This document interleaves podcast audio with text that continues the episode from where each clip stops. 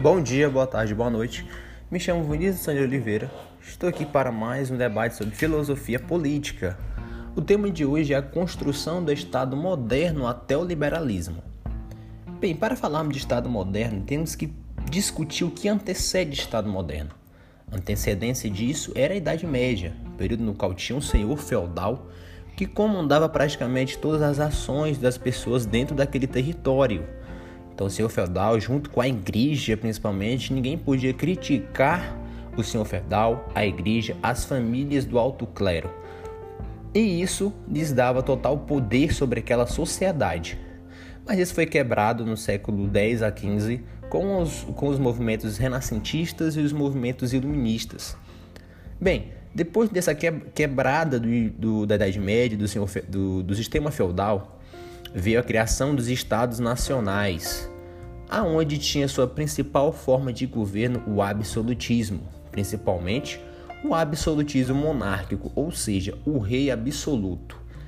Isso, esses reis faziam a mesma coisa ou parecida com o que faziam o senhor feudal. Eles centralizavam o poder junto com a ajuda da igreja, só que aí a igreja teve uma principal queda na, com esses movimentos renascentistas iluministas.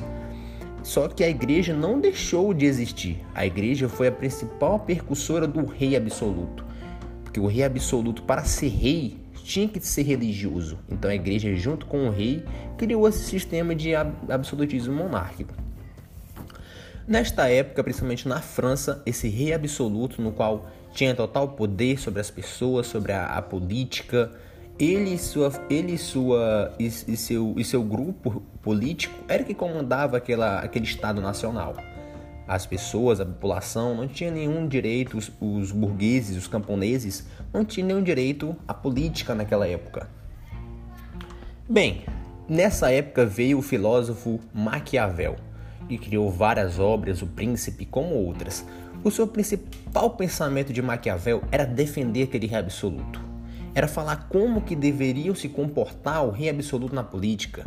Era um rei impotente, que tinha poder, um rei que tinha uma imagem, tinha que ser um rei que, que passava confiança a todas as pessoas. Tinha que ser bondoso, mas rigoroso e principalmente ter moral e religião, ser religioso. Pois a igreja também naquela época era o principal sistema de político, que era o clero, junto com o rei. O rei era o principal, ficava em cima, mas quem dava base ao rei era o alto clero, que era a igreja. Bem, Maquiavel defendia, falava como deveria ser o rei absoluto, o absolutismo, defendia sim o absolutismo, o absolutismo monárquico. Depois de Maquiavel, junto com esse pensamento também veio Thomas Hobbes. Thomas Hobbes, naquela época do absolutismo monárquico, defendia que os homens só poderiam viver em paz se concordassem em submeter-se a um poder absoluto e centralizado, ou seja, a população, os camponeses, os burgueses daquela época, principalmente na França, só podiam viver em paz se se submetessem àquele rei absoluto, se submetessem ao governo do absolutismo monárquico, do rei absoluto. Por quê? Porque esse rei absoluto, de acordo com Thomas Hobbes, esse rei absoluto era a imagem divina de Deus na Terra.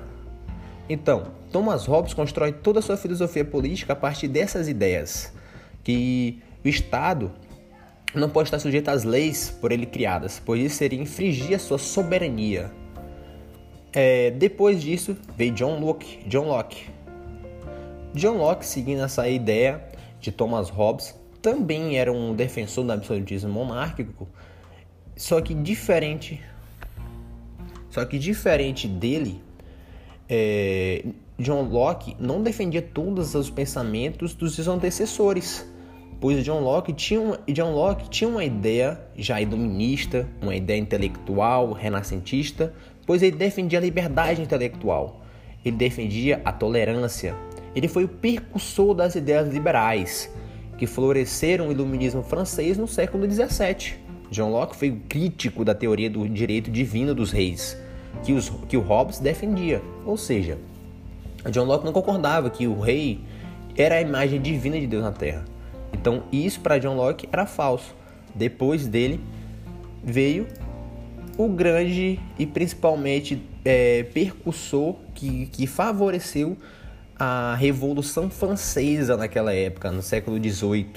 Foi o filósofo Montesquieu, tinha suas ideias iluministas, renascentistas, foi que criou a autonomia dos poderes. Mas temos que falar o que temos que falar o que foi a Revolução Francesa para entendermos o porquê que Montesquieu criou essa autonomia dos poderes. A Revolução Francesa, ocorrida no século XVIII, foi um período no qual o Luís XVI, que era o rei absolutista da, da França, é, não seguia os padrões de imagem que Maquiavel colocava nos seus pensamentos. O rei Luís XVI era baixo, era gordo, de baixa estatura, ou seja, não tinha aquele poder, aquela imagem que transparecia sobre, seus, sobre, sobre a sua população. Ele era um rei fraco, de acordo com a, su, com, com a sua imagem. Mas isso não foi o principal problema. Luís XVI, no século XVIII, houve grandes inundações na França, grandes inundações que acabaram com com, com o plantio, com a colheita dos camponeses franceses daquela época. Os camponeses franceses precisavam de ajuda porque as inundações acabaram com a sua colheita. Mas ao invés do Luís XVI ajudar os camponeses diminuindo os impostos que eram impostos sobre eles, Luís XVI não fez isso. Luís XVI aumentou os impostos, aumentou a cobrança, ou seja, aumentou a, aumentou a miséria e a fome da França. Porque miséria e fome já era imposto sobre o governo absolutista, onde que era grande, tinha uma grande desigualdade social. Porque quem tinha direito era o rei e o alto clero. Os burgueses, os camponeses não tinham esse direito. Montesquieu criou esse pensamento e criou, principalmente, ajudou a Revolução Francesa, pois ele disse que, que deveria ter essa revolução e deveria ter autonomia dos poderes. O poder tinha que ser administrado, tinha que ser dividido. Ou seja, foi Montesquieu, o percussor, que criou a teoria do poder judiciário, legislativo e executivo. Ele dividiu o poder para que todos pudessem participar da política, para que todos pudessem quebrar esse absolutismo monárquico. Foram os percussores também, podemos falar, da democracia, depois, junto a ele, veio a política de Jean-Jacques Rousseau, que era francês também. Ele, ele era um liberalista, ajudou principalmente. O que, era, o que foi o liberalismo?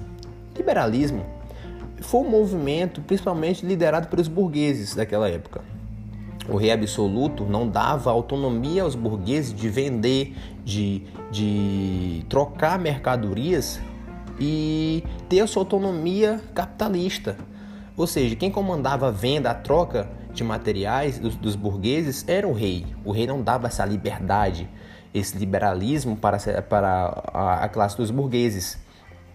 Jean-Jacques Rousseau, na sua autonomia política, afirmou que a liberdade, que a liberdade natural do homem é seu bem-estar, as suas seguranças seriam preservadas através do contrato social. Segundo Rousseau, isso seria possível através de um contrato social por meio do qual prevalecia a soberania da sociedade. Ou seja, a sociedade agora tinha um contrato social. A sociedade era importante.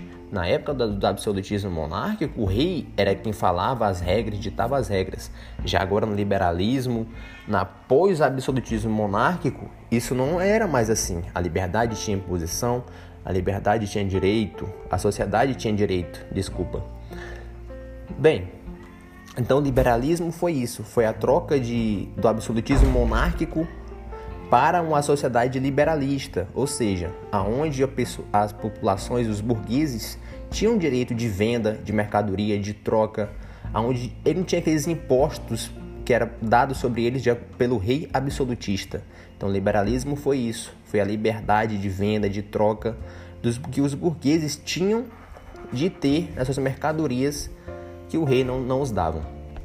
Bem, esse foi o nosso resumo de hoje sobre Maquiavel, Jean-Jacques Rousseau, John Locke e Montesquieu. Muito obrigado. É nóis.